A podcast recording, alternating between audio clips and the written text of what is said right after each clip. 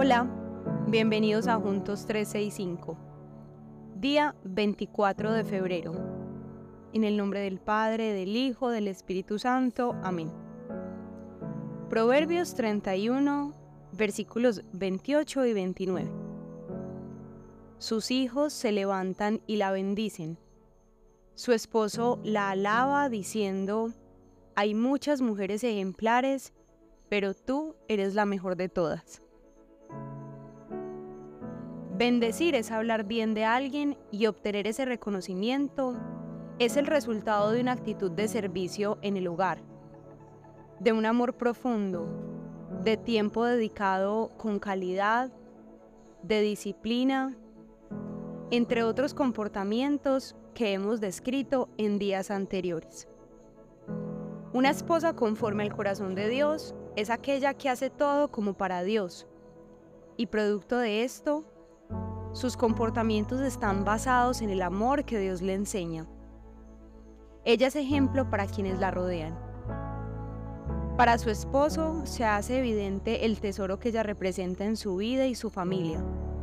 Por eso la admira y exalta. Reconoce sus cualidades y la importancia de su rol en el hogar pero más importante es que esta esposa no busca ser exaltada ni reconocida, pues sabe que todo es obra del Espíritu Santo en ella y la ayuda a llevar su rol cada día sin desfallecer. Una esposa que es bendecida y de actuar ejemplar, entrega al Señor su vida, sus batallas, su matrimonio y su hogar, porque sabe en su corazón que solo de Él proviene todo lo bueno. Aun cuando recibimos exaltación, reconocemos que la gloria es para Dios y que solo por su obra en nosotros proviene el buen obrar. Oremos.